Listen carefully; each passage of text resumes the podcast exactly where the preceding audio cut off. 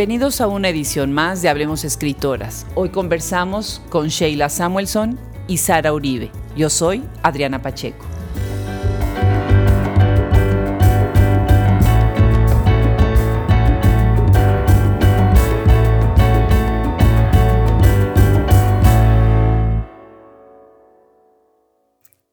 Gloria Vergara dice que la crítica literaria es diálogo indispensable entre textos y lectores.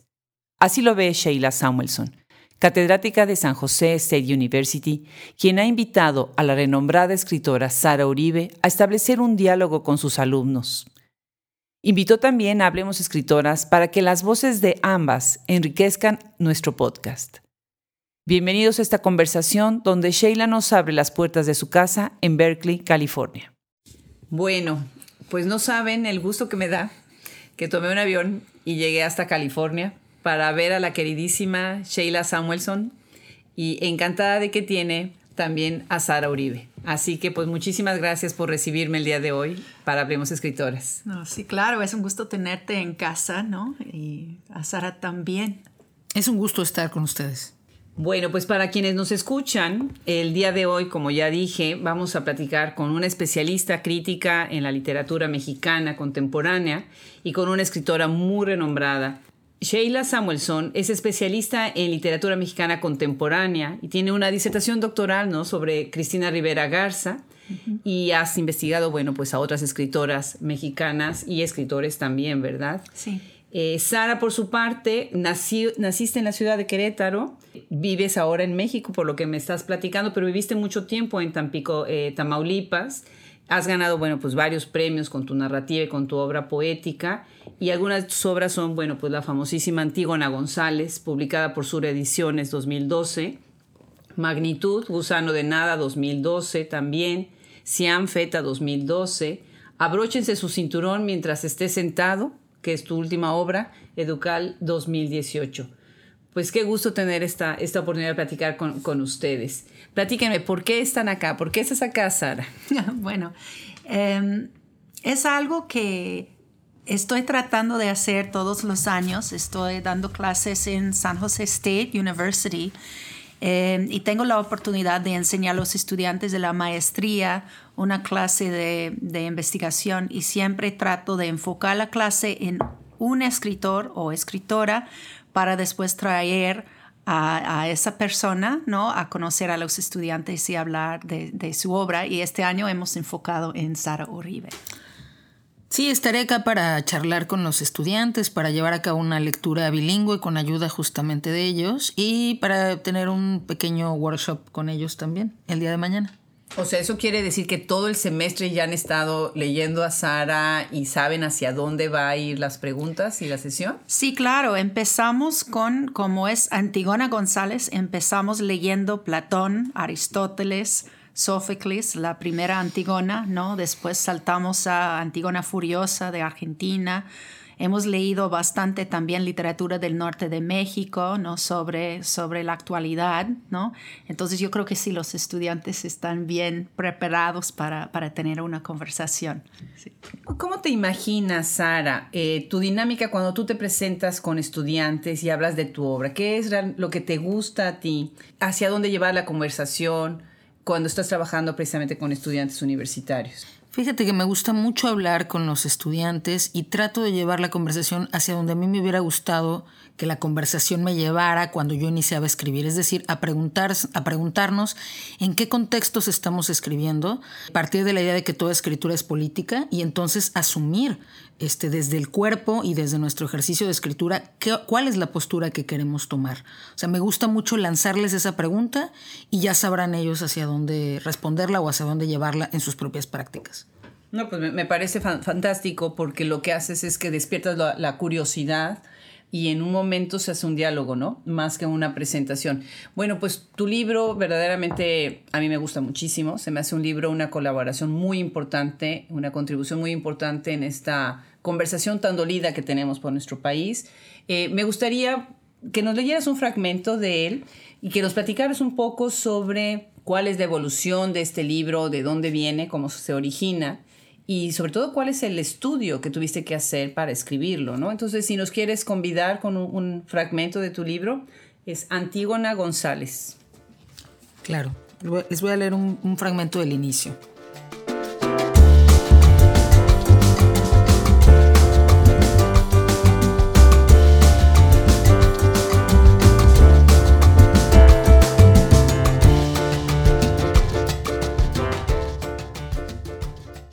Instrucciones para contar muertos. 1. Las fechas como los nombres son lo más importante. El nombre por encima del calibre de las balas. 2. Sentarse frente a un monitor. Buscar la nota roja de todos los periódicos en línea. Mantener la memoria de quienes han muerto. 3. Contar inocentes y culpables, sicarios, niños, militares, civiles, presidentes municipales, migrantes, vendedores, secuestradores, policías nombrarlos a todos para decir este cuerpo podría ser el mío, el cuerpo de uno de los míos, para no olvidar que todos los cuerpos sin nombre son nuestros cuerpos perdidos. Me llamo Antígona González y busco entre los muertos el cadáver de mi hermano. Contundente, contundente. Platícanos, Sara, eh, ¿cómo, ¿cómo surge este libro? Bueno, este libro es, eh, yo he dicho que es un libro escrito con, por y para otros, porque el libro surge a partir de, un, de, eh, de una solicitud, de un pedido de Sandra Muñoz, que es una escritora, perdón, una directora teatral y actriz. Y ella me da tres premisas para escribir este libro. La primera es eh, reescribir eh, la Antígona de Sófocles en el escenario de la guerra que estábamos viviendo en Tamaulipas. Justo esto ocurre en el año de 2011. la segunda petición que me hace es que trate de ubicar eh, la historia o la figura de Isabel Miranda de Wallace, pues, ustedes sabrán, esta activista. Y eh, la última es, y que me parece la más difícil de todas, que le interesa mucho ahondar en la necesidad corporal de los familiares eh, de las víctimas de desaparición forzada de la recuperación del cuerpo. A partir de estas tres bueno, de esta petición que incluye estas tres características es que yo me planteo una escritura que de entrada pues me parecía prácticamente imposible de abordar o de realizar. Ya lo creo, ya lo creo. ¿Y la investigación tuviste que ir a archivo? ¿Cómo fue que fue fuiste construyéndola? Justo eh, no le di una respuesta de que sí o no, le dije déjame pensarlo, déjame investigarlo. Y la primera fase de investigación fue más bien la lectura de los testimonios de los familiares. Yo agradezco mucho y, aprovecho para hacer un reconocimiento a la labor de los periodistas mexicanos, porque es que sin su trabajo realmente no conoceríamos gran parte de la realidad, de las cosas que están ocurriendo, su, su valentía y a través de estos eh, testimonios que ellos recababan de los familiares fue como me fui eh, justamente aproximando o acercando a esta idea que creo que es, fundamental o lo fue para mí y que traté de transmitir en el libro, a la idea de que esos cuerpos de personas desaparecidas que igual no tienen consanguíneamente o socialmente, no están relacionados con el nuestro, están éticamente relacionados. Todo cuerpo eh, que ha sufrido una desaparición forzada o también los cuerpos que han muertos tienen una relación ética con nuestro propio cuerpo, ¿no? Claro, claro, definitivamente. Sheila, pues lo que yo, yo veo que estás haciendo es maravilloso. Estás trayendo a Sara a conversar de una obra tan fuerte, tan importante como es Antígona González y de todo su trabajo, de toda su obra, preparas a los estudiantes antes que, eso es algo que, a veces les, falta. Platícanos, ¿cómo, ¿cómo ves tú en el contexto de lo que está haciendo Sara, el trabajo de las escritoras mexicanas contemporáneas, ¿no?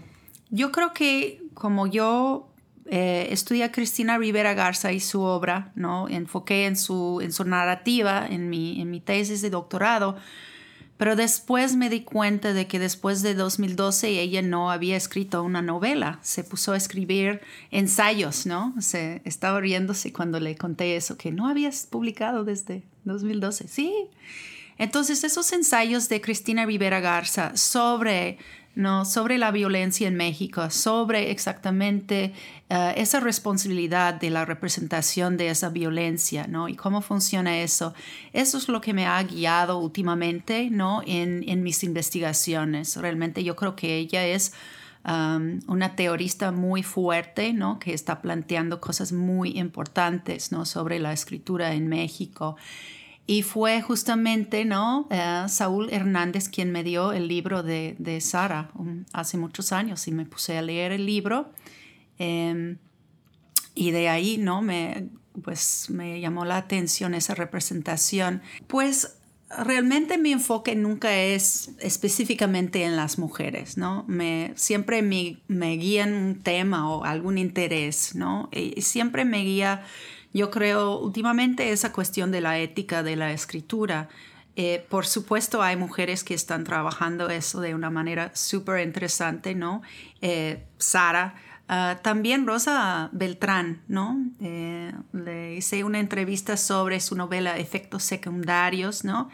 Y es otro, otro, intento de escribir sobre esa violencia de otra manera, ¿no? Sin hacerlo espectáculo, ¿no? De tratar de tal vez indagar los efectos sociales, ¿no? Eh, de una violencia que es objetiva, subjetiva, sistémica, ¿no? Eh, en todas partes y cómo afecta, ¿no? Eh, la conciencia de uno que aún no ha, sufrido directamente la, la, violencia. Cosas así yo creo que, em, pues, leyendo a, cada escritora que lees ahora, parece que ese tema de la violencia sale a fuerzas, ¿no? Eh, incluso estaba leyendo mucho Guadalupe Nettel, ¿no? Y aunque tal vez, o sea, su libro no, no se enfoque directamente en la violencia, toca ese tema, ¿no? Y siempre sale. Entonces yo creo que todo está relacionado en ese sentido. Muy interesante, muy interesante. Sara, ¿cuál ha sido la recepción eh, ya a tantos años, esto fue en el 2012, ¿no? La guerra contra el narcotráfico arranca desde el 2010, ¿no? Se, su punto más álgido se da entre el 11 al 13, estamos en, en 2018. ¿Cómo, ¿Cómo has visto que se ha leído tu obra en estos años que han estado pasando? Pues mira, yo celebro la decisión que en algún momento los editores de Sur Plus, esta editorial oaxaqueña que ahora está volviendo a resurgir a, través de una página electrónica, de compartir el libro con este régimen de Creative Commons, eh, de, dejarlo como una fuente abierta, porque creo que fue lo que posibilitó que el libro tuviera muchas vías desconocidas a veces incluso para llegar a lectores. El otro día me escribió, me escribieron un par de profesores y actores de la Patagonia Mm, mira. Y de alguna forma el libro llegó hasta la Patagonia y querían hacer una adaptación. Es decir, el libro eh, ha llegado de múltiples formas hacia, distintas, eh, hacia distintos lectores, lectores que se lo han apropiado a través algunos de propuestas eh, teatrales, a través simplemente de la lectura, de la escritura. Incluso en algún momento alguien me mandó una foto en una de las marchas que hubo en la Ciudad de México y en una de las, de las telas que llevaban había una frase del libro y esta persona me decía, mira, pero no te están citando y yo, no me importa. O sea, el libro es de cualquiera que lo quiera leer, no hay necesidad de ser citado y mientras alguien lo, lo, encuentre como... Em, justo como una representación que, que, le signifique, para mí, a mí me parece que, que, el propósito del libro cumple, ¿no? Creo que desgraciadamente han pasado muchos años eh, aquella guerra calderonista ya no es esta guerra que después fue de Peña Nieto y que ahora es de Andrés Manuel López Obrador, porque se van heredando un poco los muertos, ¿no?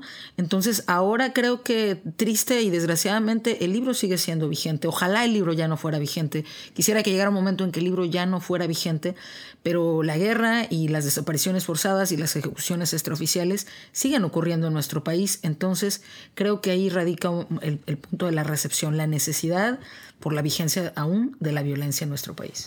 Pues estoy muy de acuerdo contigo y por un lado celebro tu generosidad de no argumentar que, que, no están citándote, porque esta generosidad de decir el libro es de todo el que lo lea, ¿no?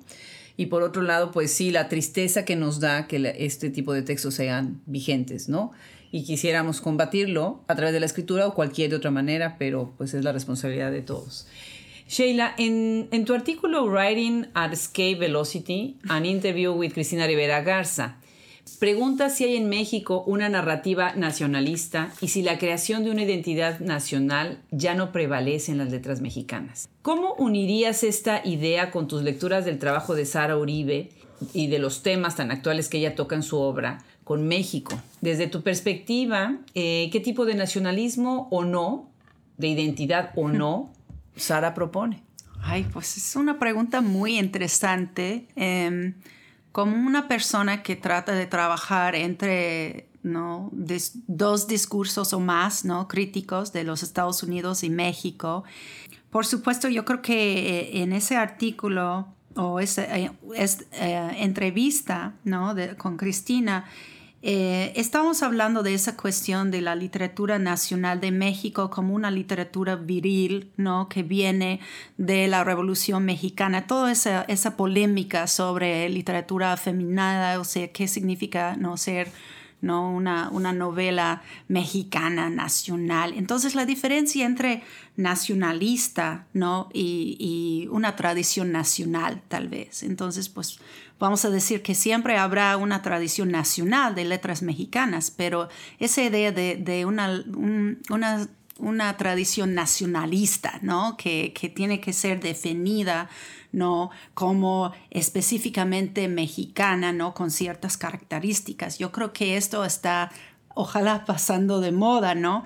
Y lo interesante de la obra de Sara, yo creo, em, es que es exactamente eso, es que ella está utilizando herramientas de muchas tradiciones, ¿no? Y estamos hablando de una obra de poesía documental, ¿no? Que es, es un discurso que pues viene pues de los Estados Unidos y otros países, ¿no? Es un discurso poético, pero que, tiene que ver con usar textos encontrados, ¿no? De otras fuentes, de incluir muchas voces de, de gente y es específicamente un discurso Em, activista, ¿no? O sea, y se dice que el destinatario de la poesía documental, ¿no? Es el público, o sea, que hay que volver, ¿no? A las fuentes del texto con el texto. Y yo creo que es algo que, que Sara ha hecho, ¿no? Con, las, con los performances y todo eso con el texto. Entonces, pues esa cuestión de una literatura nacionalista, ¿no? O yo creo que también, por ejemplo, Ignacio Sánchez Prado en su libro Naciones Intelectuales, él está tratando de trabajar con eso un poquito, ¿no? De qué hacemos con esa tradición que es nacional y puede ser nacionalista, ¿no? ¿Cómo podemos claro, claro. eso? Así es como también yo lo veo. Entonces tú dirías, Sara, que la literatura alguno de sus, de sus objetivos es precisamente esta, este cuestionamiento y esta construcción de, de, lo nacional, de nuestra realidad nacional. ¿De qué manera la literatura contribuye en ese, en ese diálogo? ¿no? Algo que se ha cuestionado tanto si la ficción y la no ficción están contribuyendo o no. Pues yo creo, como te decía hace rato, estoy convencida de que toda, pues toda escritura es un acto político, ¿no? Y uno puede tener conciencia es decir, estar plenamente asumiendo el compromiso de esa escritura o puede uno no hacerlo. Este, este término justo que ahorita que hablaban de Cristina Rivera Garza, que usó en, en, alguna conferencia sobre la indiferencia militante, es decir, saber lo que está ocurriendo y, y, decidir no, no aproximarte a esos temas. Yo justamente siguiendo esa idea, creo que como escritores, como mencionaba eh, Nona Fernández, esta escritora chilena cuando recibió el premio Sor Juana, que ella hablaba en, su texto llamado eh, eh, La paradoja y el terror, hablaba justamente de esta idea de la responsabilidad de la libertad, que pueden ser aparentemente excluyentes como parte de la tarea del escritor. Pero creo yo, junto con ella, que hay una, en efecto, una libertad de escribir de lo que queramos, eh, pero también hay una responsabilidad como escritores, ¿no? Y, sobre todo frente a los contextos que estamos viviendo. Mañana justo voy a platicar con los estudiantes de Sheila sobre un concepto que se llama criticalidad, que hablan en un manifiesto de, escritura, de la escritura disconforme, eh, que está editado o que está em, publicado por eh, este colectivo activista por la justicia del lenguaje Antena de Houston, y que este, esta idea de la criticalidad es que es que ves la ventana, pero ves el paisaje, pero ves los árboles que están detrás, pero ves lo que está dentro, es decir, una escritura que tiene que ver con todos los escenarios y yo añadiría también con los cuerpos, con nuestra corporalidad. Entonces, si nosotros contemplamos o tenemos esa fotografía completa, yo creo que es casi imposible que no nos cuestionemos o no nos preguntemos desde dónde estamos escribiendo, desde qué sitio estoy escribiendo, que creo que también es una pregunta que se hace la crítica de arte, Ileana Diegues, que aborda también estos temas sobre violencia y La idea de escribir desde el lugar donde vivimos implica entonces posicionarnos, hacernos conscientes y tomar una postura. Y evidentemente si estamos escribiendo desde México, ignorar las condiciones de nuestro país, eh, pues sí, yo creo que calificaría como una indiferencia militante definitivamente. Bueno, pues eh, excelente. Entonces me gustaría aprovechar para preguntarte sobre este blog eh, titulado Menos días aquí. Este blog es un proyecto que es paralelo, bueno, que inicia justamente cuando, en las fechas que mencionabas, por ejemplo, 2009, 2010, 2011, y es un proyecto que emula otros blogs, otros proyectos ya surgidos con anterioridad en Chile, en Argentina, en Colombia, en países latinoamericanos con tradición, con la triste y, terrible tradición, digamos, de las dictaduras, de las guerras civiles, de las guerras que han provocado justamente eh, muertes violentas y desapariciones forzadas. Parte de un supuesto que además es totalmente verídico, que es que los gobiernos, la versión oficial, lo sabemos ahora con las llamadas versiones históricas o verdades históricas, nunca van a dar un conteo real de los muertos. Y eso lo sé en carne viva cuando viví en Tamaulipas. Em, recuerdo mucho un, día en particular en que se aventaron granadas en varios puntos de la ciudad, en, justo en el supermercado donde yo iba a, a comprar normalmente mis víveres, y se dijo que había tres muertos. Ese día una de nuestras compañeras, al día siguiente una de nuestras compañeras, una secretaria de la oficina, se iba a hacer una operación de, digamos, de rutina en los ojos y fue a trabajar y le dijimos, oye, pero no tienes que estar en el hospital. Y nos dice, no, es que el hospital está lleno. ¿Lleno de qué? Lleno de heridos. Es decir, el, el gobierno, la versión oficial va a reportar tres muertos o tres heridos. Y de verdad, de verdad que siempre habría que multiplicarlo por 5 o por 6 o por 7. Entonces, lo que hace justamente este blog es convertir a los ciudadanos en una suerte de registradores, de archivadores, de una versión no oficial para poder tener un conteo, en este caso de las muertes violentas, y para poder generar una memoria histórica de lo que realmente ocurrió. Entonces, sí, se trata de una iniciativa ciudadana para formular registro y memoria, eh, pues a un costado extraoficial de las versiones o de las verdades históricas que el gobierno nos va a proporcionar. Pues qué terrible, ¿verdad? Me, ah, hace pensar en Marcela Turati, ¿no? Que como ella tuvo que recurrir a periodistas de a pie con tal de, sacar la, verdad que, pues, que no salía, ¿no? Por ningún lado. Eh, Sheila, tú estás eh, ahorita acercando a esos estudiantes americanos a Sara Uribe. ¿Qué, ¿Qué, es lo que tú crees? ¿Cómo ves tú que es la percepción de este boom? No quisiera oír, usar el término boom, pero como nosotros lo, lo entendemos, pero de esta gran explosión y emergencia de tantas eh, excelentes escritoras mexicanas que, que, tenemos ahora en México y en general la literatura mexicana contemporánea, ¿no? ¿Cuál es la percepción de, desde Estados Unidos de esto que está sucediendo en México? Estaba justamente eh, comentando esto con Sara, ¿no? Es que yo tengo mucha suerte de estar en una universidad que es un Hispanic Serving Institution, ¿no? Y la mayoría de mis estudiantes, pues son mexicanos o mexicano-americanos. Entonces, para mí, o sea, no es difícil no hacerles que les importe México. Realmente cuando yo recién llegué a San José State, um, ya había, o sea, recién había pasado a Ayotzinapa y mis estudiantes estaban manifestando, estaban grabando ¿no? videos para YouTube, para protestar, para, para mostrar solidaridad. Entonces, en ese sentido, tengo mucha suerte, ¿no? Porque mis estudiantes están totalmente, ¿no? Entregados a México, o sea, son de México, vuelven a México, tienes tienen parientes en México, han sufrido, ¿no? Justamente esas cosas de violencia en México, tienen historias. Entonces no es difícil convencerles que, es interesante leer a estos escritores, ¿no? Y para ellos es realmente impactante la experiencia de leer un libro, ¿no? Y después que, que venga la persona para hablar con ellos, para firmar el libro, para ellos es una experiencia, o sea, de, o sea, única en la vida, ¿no? Porque somos, además, no, no somos una universidad muy rica, ¿no? En UC Berkeley aquí, o sea, vienen gente todos los días, ¿no? Y los estudiantes están acostumbrados a esto. Para nosotros es un gran evento, ¿no? Y los estudiantes lo toman así y escuchan con mucha atención, ¿no? Tienen mucho interés en saber, ¿no? La, la trayectoria de una escritora, cómo se hace escritora. Y es además eh, el año pasado que Cristina Rivera Garza vino, me dijo, pues sabes qué, en estas universidades estatales siempre compren más libros. Ah, bueno, pues eso es muy bueno saberlo, ¿eh? No, pues felicidades, felicidades definitivamente. Sara, ¿nos leerías un fragmento eh, de otro de tus libros? Eh, tienes Siam también, que es publicado por FETA 2012, y me gustaría mucho que los que nos escuchan vean tu otro tono, tu otra voz. Voy a leerles un poema de, este libro que se llama Siam, que es un libro que tiene que ver con el tema de los hermanos. Eh, yo tuve un hermano que murió al tercer día de nacido y tiene que ver también con eh, la idea de, los hermanos siameses, con estos eh, fundacionales hermanos Eng y Chang, nacidos justo en el reino de Siam. Entonces les voy a leer este poema que se llama Tercer Asalto porque también relacioné este tema con el tema del como de estar en un cuadrilátero, de estar haciendo un poco de boxeo de sombra con ese hermano fantasmal. Entonces el texto se llama Tercer Asalto.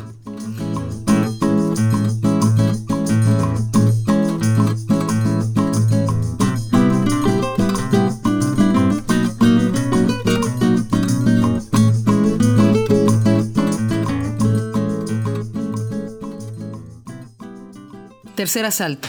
Yo te digo que alguien usó mi nombre para esgrimir que donde come uno, comen dos.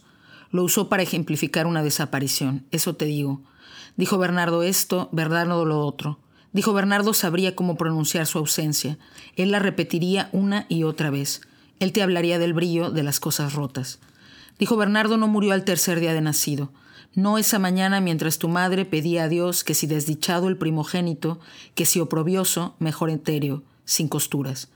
Dijo Bernardo esto y aquello, Bernardo viceversa, dijo Bernardo verbigracia. Yo te digo que el nombre, que en todo caso no era el mío, sonaba hueco, me quedaba grande, se me resbalaba. Bernardo sin botones, ni ojal, ni camisa. Aquí Bernardo la pura espuma, la asfixia, el pequeño, pequeñísimo laúd. Dijo Bernardo el inconsútil, Bernardo el descordado, el descorazonado, el de suyo inútil para la lidia. Yo te digo que nadie especificó si era oquedad, si la oquedad era real o imaginaria, si mentido el estertor, si doble o nada, si barbarie la escritura. Te digo que huésped en su insomnio, que óbice y cuadribio, te digo, te digo y te repito, vuelvo a decir ausencia lo nombrado, ya sin habla, sin testigos. Te digo que alguien leves los tropiezos, un listado de personas o cosas que se pierden. Te digo, te digo y me repito, aquí el paréntesis y sus facturas, aquí la horma, el estropicio. Dijo Bernardo de otro modo, dijo Bernardo el púgil. Excelente. Bueno, pues este es un buen ejemplo de cómo Sara vas de la narrativa a la poesía. ¿Y cómo es ese cambio? Bueno, en realidad eh, creo que eh, la narrativa la escribí siendo muy, muy, muy, muy, muy joven, en unos inicios. El otro día le contaba a alguien que las primeras historias que escribieran de detectives justamente eran muy malas.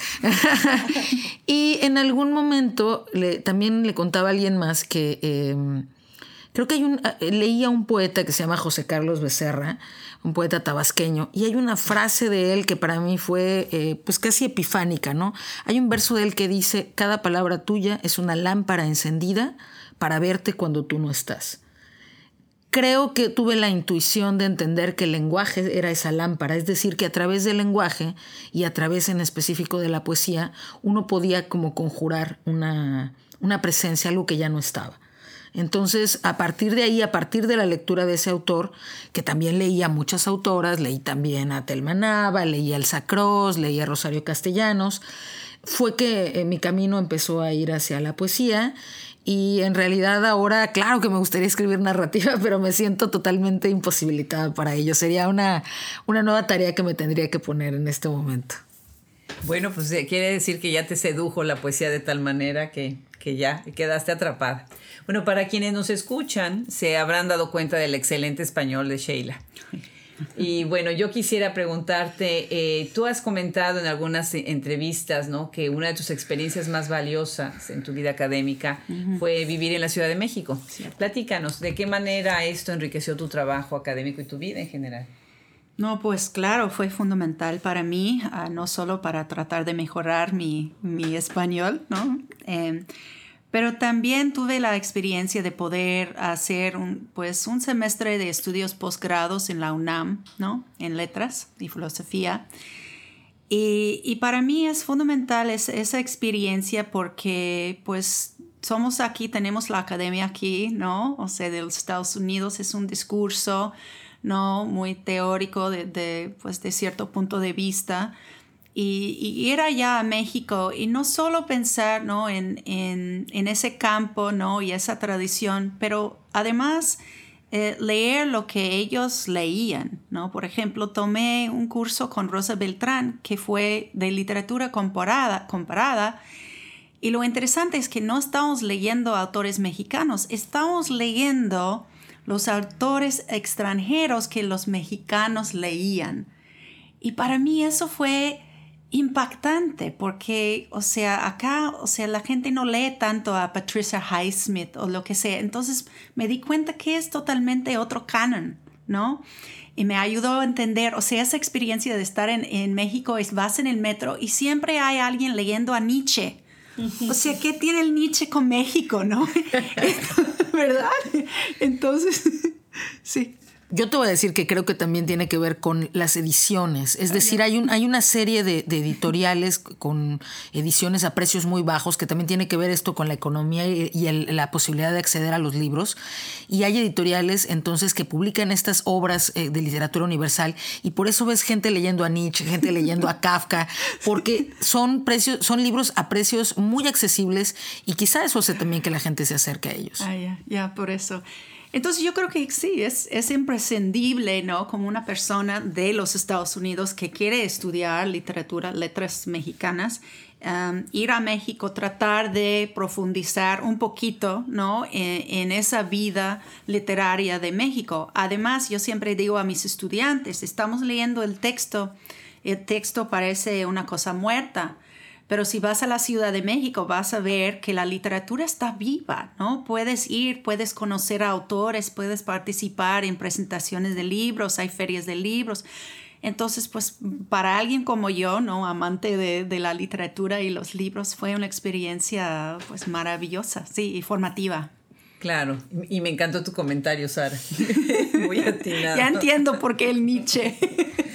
No, bueno, es que soy, soy una lectora que inició a leer en bibliotecas públicas, es decir, eh, eh, también hay, un acervo muy particular, el de las bibliotecas públicas en México, que quienes hemos sido eh, o leímos ahí nos lo conocemos, este, sepan cuántos, la colección este, del Fondo de Cultura Económica. Entonces eso va generando una suerte de público relacionado con ciertas, digamos, clasificaciones o ciertas bibliotecas.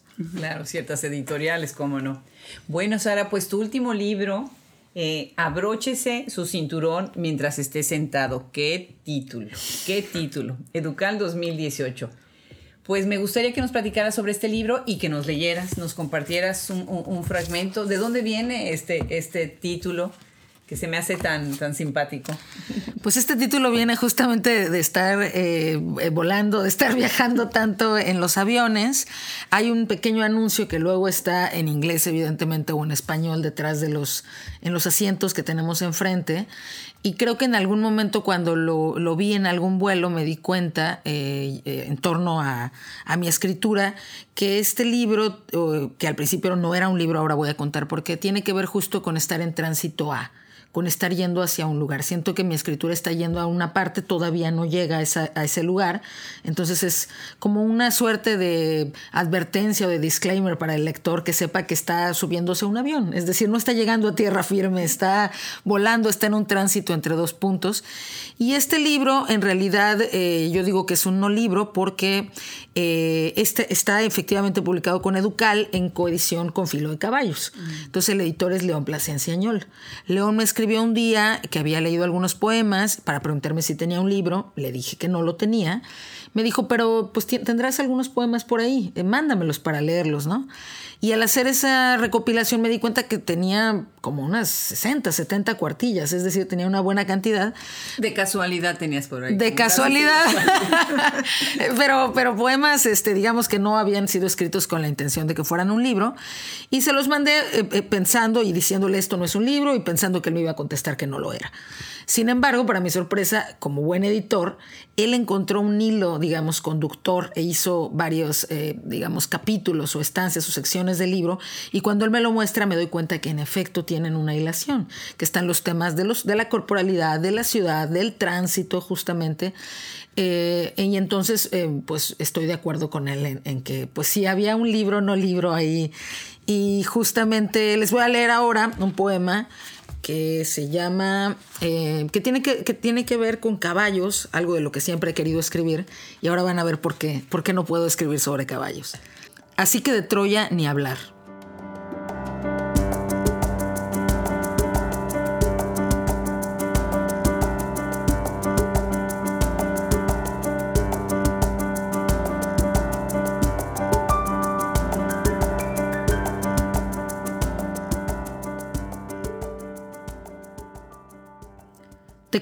Que, intenté escribir un poema sobre caballos? No. Se trataba de un poema obediente que intentaba ser desobediente sin conseguirlo. Pero, ¿qué cosa es un caballo castrado? Un caballo, te digo, sí, castrado, sí. Aunque yo empezaba mi poema diciendo que todos éramos caballos castrados, poca cosa sabía sobre caballos, menos aún sobre caballos castrados. Así que hice lo que cualquier persona haría. Fui a Wikipedia. Y sirvió. Hallé ahí todo lo necesario para escribir un poema sobre caballos. La etimología, la historia de su evolución, sus mutaciones, los nombres de cuanto caballo famoso y mítico. Todo lo que había que saber acerca de caballos estaba ahí. No restaba más que vaciarlo al molde, acomodarlo en la caja horno de la transcripción escritura. La cosa es que una vez terminado, mi poema no era un caballo, mi poema era un fraude, un falso caballo, un poema castrado. Así que hice lo que cualquier persona haría escribió un tuit. ¿Cómo sabe uno a qué horas irse de un poema fallido? ¿Algún manual de procedimientos? ¿Algún teléfono de emergencias? Me encanta el tono, me encanta. Y, y además la, sí. lo que se asume, ¿no? Que, pues haría yo lo que todo el mundo haría, ¿no? Claro, definitivamente. Pues ya, ya, están escuchando entonces la calidad de este libro. Uh -huh. eh, tenemos que leerlo. Está recién salido del horno. Bueno, eh, Sheila, eh, ¿Tú dirías que hay alguna relación entre las escritoras mexicanas y las escritoras mexicanoamericanas en, en, en el momento actual? Y bueno, y estamos hablando, sabemos, por ejemplo, de muchas escritoras mexicanas que están escribiendo desde la diáspora. Sí. Pues debo ser honesta, o sea, no soy experta en las letras no mexicano-americanas, o sea, y es totalmente otro campo, ¿no? O sea, por supuesto he leído, ¿no? Algo de la literatura chicana, eh, pero no sé cómo son esas relaciones. Y es interesante, o sea, la idea de que la gente que ha venido de México y puede pasar la mayoría de la vida, incluso acá en los Estados Unidos, después de educarse en México, o sea, cuál es su conexión ¿no? con la gente mexicano-americana. Pues realmente no, no soy experta. Lo que sí me gusta es a veces ver que la gente de México está Está, sí está mencionando a gente como Gloria Andosue, ¿no? En sus, en sus textos críticos y teóricos y, y, que está aceptando que pues que esos escritores chicanos sí tienen algo que ofrecer a México. Eso me parece muy bonito y me gustaría ver más ¿no? de ese intercambio. Y como dices, hay mucha gente de la diáspora que ya están pues viviendo en los Estados Unidos eh, y escribiendo de ese punto de vista, ¿no? De cierta manera. Pues les, les, voy adelantando que para el aniversario de Hablemos Escritoras vamos a abrir una sección para escritoras mexicanos americanas. Qué bonito. Porque Qué ya me están pidiendo sí. que ellas también quieren, quieren contribuir. Entonces va a ser interesante y yo también tengo que aprender mucho, sí. como tú dices, un campo distinto. Bueno, pues las dos nacieron en la década de los 70 y si ustedes van a la página de Hablemos Escritoras, van a ver que tengo una gran cantidad, tenemos una gran cantidad de escritoras nacidas en, en la década de los 70. Eh, Sara, te pregunto entonces, eh, tú compartes esta década con escritoras como Silvia Aguilar Seleni, Seleni eh, Artemisa Telles, Daniela Tarazona, Cristina Rascón o, o Marisela Guerrero. Y si te fijas, no estoy usando el término generación, estoy usando el término década, ¿sí? Por varias razones, ¿no? Eh, que, se, que se cuestionaría mucho hablar de una generación. Pero me encantaría escuchar, eh, ¿qué opinas sobre, sobre tantas escritoras nacidas en los 70? Pues yo creo más bien eh, que, lo que implica, digamos, esta década es eh, una apertura de ciertas posibilidades o de ciertas condiciones sistémicas para que más mujeres tengan acceso a eh, la posibilidad de escribir, la posibilidad de ser publicadas, la posibilidad de ser leídas, la posibilidad de ser reseñadas. Es decir, que el trabajo de las mujeres obtenga una cierta visibilidad. Yo creo que lo hemos platicado mucho justamente, eh, por ejemplo, con Marisela, que nos han a veces, o con Mónica Nepote, que nos invitan a veces a platicar sobre temas que tienen que ver con escritura y género, con, con escribir siendo mujer. Eh, y creo que tiene que ver con que em, en algún momento cuando se habla de la paridad de, de, la aparición de las mujeres en antologías o de cuántas mujeres se publican o de cuántas mujeres son jurados en los premios, muchas veces se llegó a decir antes, es que son más escritores hombres que mujeres, es que hay más escritores hombres que mujeres.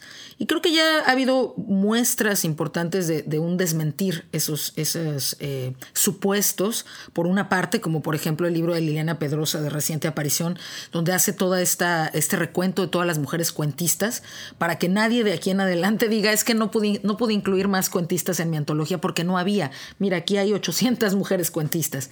Entonces lo que creo es que para que una mujer llegue a convertirse en escritora, para que escriba siquiera, y luego para que su escritura logre llegar al mercado editorial, eh, tiene que haber una serie de condiciones económicas, eh, sociales, que afortunadamente creo que conforme van avanzando las décadas, es decir, de los 70 y espero y creo y, me gusta, me da mucho gusto ver ahora en las nacidas en los 80, en las más jóvenes nacidas en los 90, eh, justamente que hay más posibilidades para ellas, por ejemplo, a través de la red, a través de Internet, ellas tienen ya otra escritura muy diferente y creo que entonces eh, esta, esta, visibilidad que tenemos algunas mujeres o muchas mujeres de los 70 tiene que ver justo con este cambio de, de posibilidades para que nuestras escritoras, que, también tiene que ver con los propios esfuerzos de las escritoras que nos precedieron y de las escritoras mismas de la década de los 70 para hacer cada vez más visible este, nuestras, nuestros ejercicios de escritura. ¿no? Fíjate que lo que dice se me hace muy relevante porque si yo también veo esta inercia, eh, lo que yo he aprendido a través de estos, del proyecto Escritora Mexicanas Contemporáneas es que en, la, en lo que llamamos la provincia, todavía eh, tenemos ciertos tapones, ciertas zonas que siguen pues anquilosados, ¿no?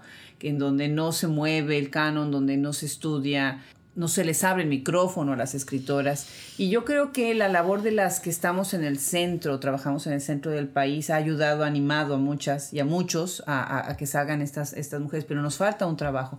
Ahora, una pregunta que se me hace que es importante es, por ejemplo, ¿cómo hacer que las instituciones académicas animen a los estudiantes a hacer más disertaciones doctorales, más tesis de maestría, ¿sí? Sobre escritoras mexicanas que nacieron después de cierta década, ¿sí? Y que no sigan escribiendo sobre las que están eh, nacidas, las que nacieron mucho antes, ¿no? Entonces, eh, darles toda la visibilidad desde la crítica y desde lo que es el ejercicio de la escritura, ¿no? Que esa es la combinación entre las dos áreas, ¿no? Lo crítico y la producción. ¿De qué manera se les ocurre que, que se pudiera hacer un esfuerzo colectivo, sea a nivel nacional y desde fuera hacia adentro? Yo creo que primero las instituciones, tanto universitarias como, como instituciones de la cultura, tendrían que darse cuenta y tristemente eh, es, es, algo que ya sabemos, pero que a veces se necesita que estén los números. Hay una investigadora ahora de la, de la, del ITESO, Claudia Castañeda, que está por salir su tesis, que me parece muy relevante, donde justo hace una investigación sobre, eh, sobre interseccionalidad en los jurados de, los, de la mayoría de los premios más relevantes, los premios convocados por el INBA, de eh, los libros publicados por el FETA. Y justo, aunque ya sabemos que la mayoría de los jurados van a ser hombres, ya sabemos que la mayoría de los libros publicados van a ser de hombres del centro del país. Cuando ella presenta esos resultados en números y queda muy claramente, porque además es un, son unos números que ya he visto repetidos en, otros, en otras latitudes del, del continente, que es que la representatividad de las mujeres oscila entre 20 y 30%. Mm. Es tan impactante verlo ya en números que no lo puedas negar, que no digas que es nada más una suposición y verlo ahí cuantitativamente, que creo que para las instituciones es algo importantísimo. A lo mejor sí necesitamos comprobarles con datos cuantitativos, eh, tanto, te digo, tanto universidades como instituciones públicas, cuál es la, la, o sea, como universidad, y lo pienso cuando yo trabajaba en un instituto de cultura, que nos lo preguntamos, eh, Claudia Castañeda era mi compañera, ella estaba a cargo de, del área de educación, ¿cuántos cursos como área de educación para a cuántas mujeres estoy contratando para dar cursos, a cuántos maestros estoy contratando para dar cursos. Plantearte ese número. O sea, es decir, cuántas tesis mis alumnos están haciendo sobre trabajo de mujeres, cuántas tesis están haciendo sobre trabajo de hombres. Ahora, en en, cuando yo estoy haciendo mi maestría, somos muy pocas las que estamos haciendo trabajos sobre mujeres. La mayoría hace trabajos sobre hombres, por ejemplo. Y creo que sí es importante ese primer paso como de concientización, muy básico, muy claro, muy didáctico, para poder luego un segundo paso de, tomar acción y decir, bueno, ¿y qué vamos a hacer? ¿No? En fin, no sé si han visto esas fotos de donde, o sea, tienes una foto de de un grupo de líderes ¿no? internacionales y, ves la foto, y o sea, todos los presidentes de, de, los países y se quita a todos los hombres y ves, o sea, de 30 personas se queda Angela Merkel, ¿no? Solita. O sea, juntas, ¿no? Y, y, quitas a todos los hombres y se queda Hillary Clinton, solita, ¿no? esa es, esa es la sensación de que no te das cuenta, ¿no? Hasta que des, hagas algo así, un experimento así para verlo. Yo creo que en, en las universidades aquí lo que, lo que estamos tratando de hacer por lo menos es ser conscientes, por lo menos cuando estás enseñando un curso, de los escritores que estás eligiendo para el curso, ¿no? Por ejemplo, yo doy un curso de novela de la Revolución Mexicana, ¿no? Imagínense, puede ser un curso de puros hombres, pero no es así, ¿no? Puedes poner Nelly Campopeyo, puedes poner Elena Poniatowska, hay muchas, ¿no? Que están escribiendo, incluso Cristina Rivera Garza, con Nadie me verá llorar. Entonces, ahora hay una política ah, entre algunos profesores, ¿no? Que, que estamos tratando de decir mitad, mitad. O sea, si estoy dando un curso, voy a tratar, voy a esforzarme, voy a hacer investigación para encontrar a esas mujeres, ¿no? Em, entonces eso es, es, un paso, pero como dices, tiene que ser un cambio muy grande, sistémico, que todavía estamos muy lejos de eso. ¿no? Pues sí, sí, estoy de acuerdo. Sheila, platícanos, eh, y ya voy a empezar a cerrar desgraciadamente la conversación, pero antes de acabarla quisiera yo poner una pregunta difícil para cerrarla. Y antes de esa pregunta difícil, cuéntanos, Sheila, eh, y después Sara, por favor, ¿en qué estás trabajando ahora? ¿En qué están trabajando ahora? ¿Cuáles son sus nuevos proyectos? Ah, bueno, eh, pues lo más importante para mí hoy es la elaboración de una edición, ¿no? Em, eh, editada de un grupo de ensayos que estoy trabajando con mi coeditora Amanda Peterson eh, y se llama Beyond the Narconovela Alternative Narratives of Violence in Contemporary Mexico, en México, México. y pues para mí este proyecto es muy importante, ¿no? Porque yo creo que eh, siguiendo un poquito la línea de Cristina Rivera Garza, ¿no? Y, pensando en la ética de la representación de, la violencia que México está sufriendo, ¿no? Em, invitar a un grupo de, de personas, ¿no? Escribir sobre otras maneras de representar la violencia, pues poniendo énfasis justamente en eso, en la ética de la representación, qué estamos haciendo, ¿no? Con esas representaciones, cómo afecta, ¿no? La percepción, ¿no? Dentro de México y fuera de México también, ¿no? Eh, y estamos trabajando un grupo de ensayos, ¿no? Vamos a tocar cine, poesía, narrativa, periodismo, y yo creo que es otro paso para ampliar un poquito el discurso sobre lo que está pasando en México, ¿no? Es un tema bastante delicado, ¿no? Y estamos tratando de cuidarnos mucho, ¿no? De, de, lo, que, lo que tenemos para ofrecer, pero sí me estoy muy entusiasmada con el proyecto y a ver cómo sale. No, pues felicidades, ya nos entusiasma, entusiasmaste a nosotros también. Sara, cuéntanos. Pues mira, justo hablando de, de, de, cómo hacer esta paridad, estoy trabajando actualmente un libro para una editorial joven, nueva, cuyo editor, Nicolás Cuellar, me convenció de la siguiente manera. Cuando se me acercó para pedirme el libro, me dijo, mira, estamos, somos una editorial joven y tal, y queremos que en cada una de nuestras colecciones, eh, eh, que son cuatro, haya un hombre y una mujer. Y yo le dije, ya, publico contigo. La editorial se llama Dharma y entonces estoy haciendo, estoy escribiendo un libro para ellos que justamente explora temas que tienen que ver con eh, escribir y ser mujer con escribir y ser mujer, con estas representatividades, con el tema de la originalidad, con el tema de, la autoría, es decir, con algunos temas que creo que eh, a lo mejor abordados desde una escritura hecha por mujeres tiene o toca carices diferentes a, lo de como sería en el caso de la escritura masculina. Esto me lleva a una anécdota que junta con el principio de esta entrevista, o bueno, con parte del principio, cuando te decía que me alegraba de que el libro de Antígona González hubiera sido puesto eh, en Creative Commons. Cuando la editorial nos invitó a liberar el libro, éramos cuatro autoras y cuatro autores hombres. Éramos ocho autores. Las cuatro mujeres dijimos que sí, los cuatro hombres dijeron que no. Entonces, eh, creo que hay cosas, hay características que tienen que ver en la escritura eh, eh, con ser mujer, particularidades. Y esas son algunas de las que me quiero enfocar en este nuevo libro. Me encanta, me encanta cómo te convencieron y me encanta la anécdota. Bueno, pues ahí va la pregunta difícil.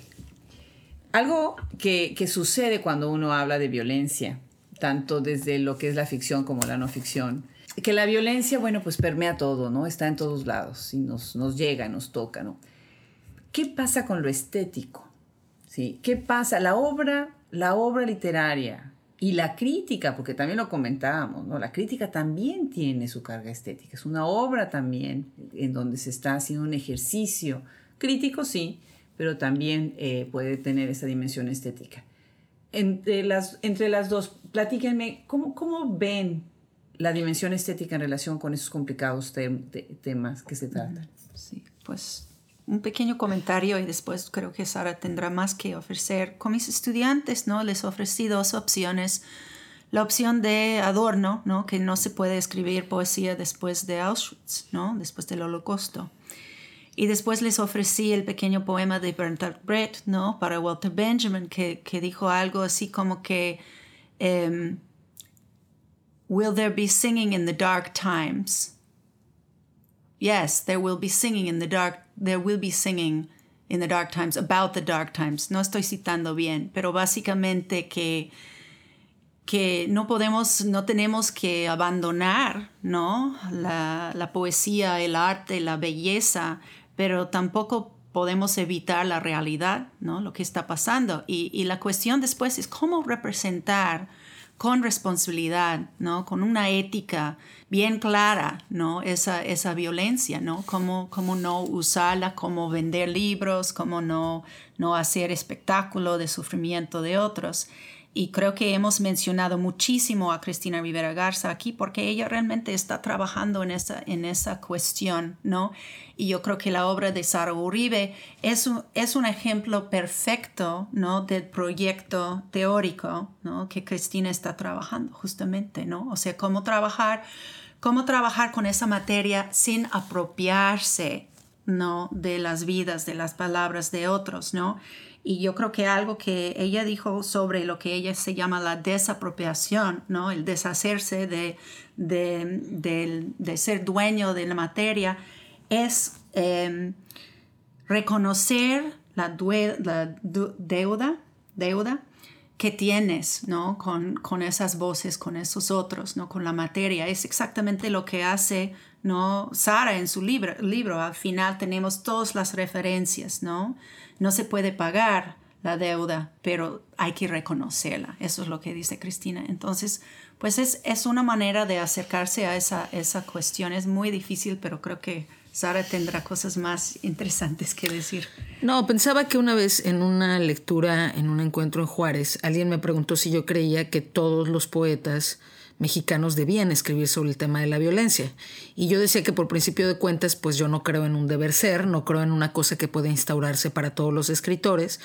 Y lo que decía más bien es que a mí me interesaba mucho em, lo que decíamos hace rato de la plática con los estudiantes, en las posibilidades que yo tuviera de estar en contacto con gente que estuviera em, empezando a escribir o que estuviera planteándose la escritura o que estuviera ejerciendo la escritura, era justo hacerse esa pregunta sobre lo político en, sus, en su trabajo escritural, ¿no?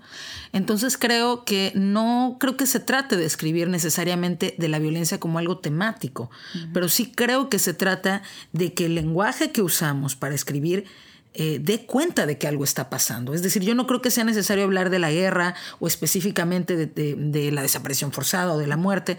Hay un libro, por ejemplo, de Citlali Rodríguez Mendoza que se llama Jaws, o sea, tiburones, ¿no? Y es un libro que no habla de, la temática de la violencia, pero la forma en la que está escrita, este abordaje que hace de los tiburones, da cuenta a través del lenguaje de que algo pasa en, el, en el, lugar desde, desde donde se está planteando su escritura.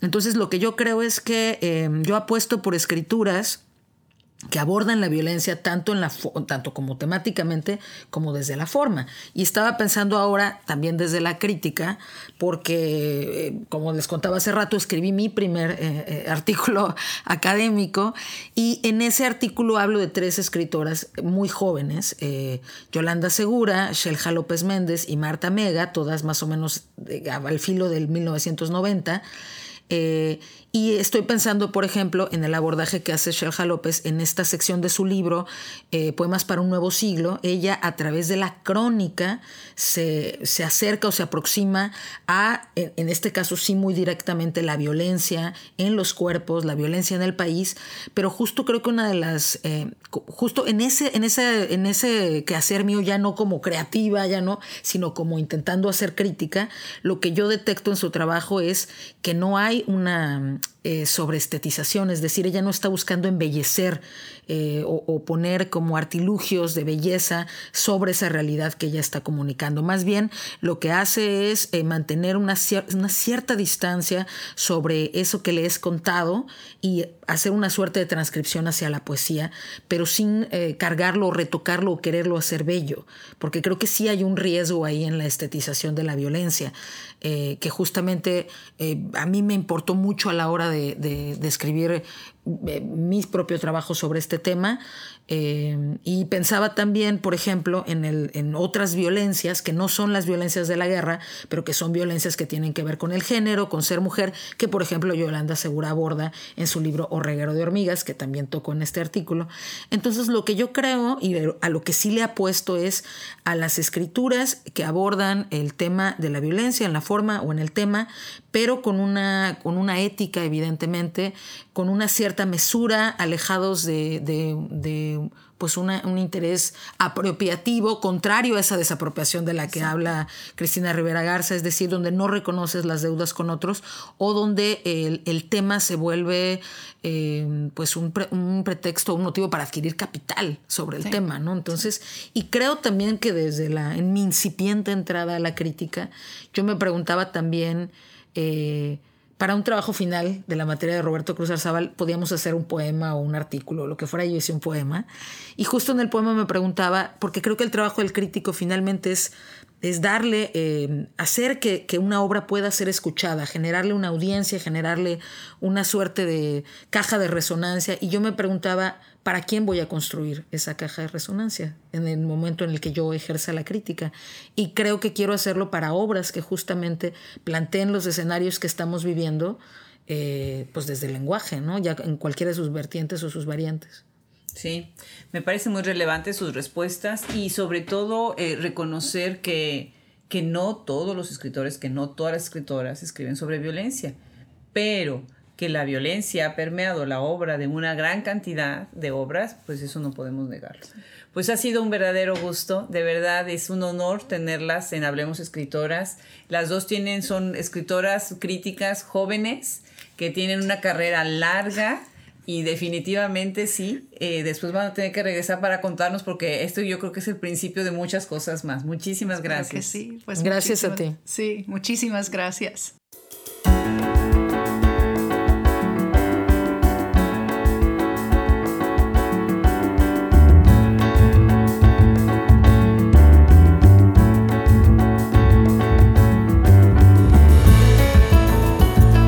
Hablemos Escritoras es posible gracias a la producción de Fernando Macías Jiménez y Wilfredo Burgos Matos.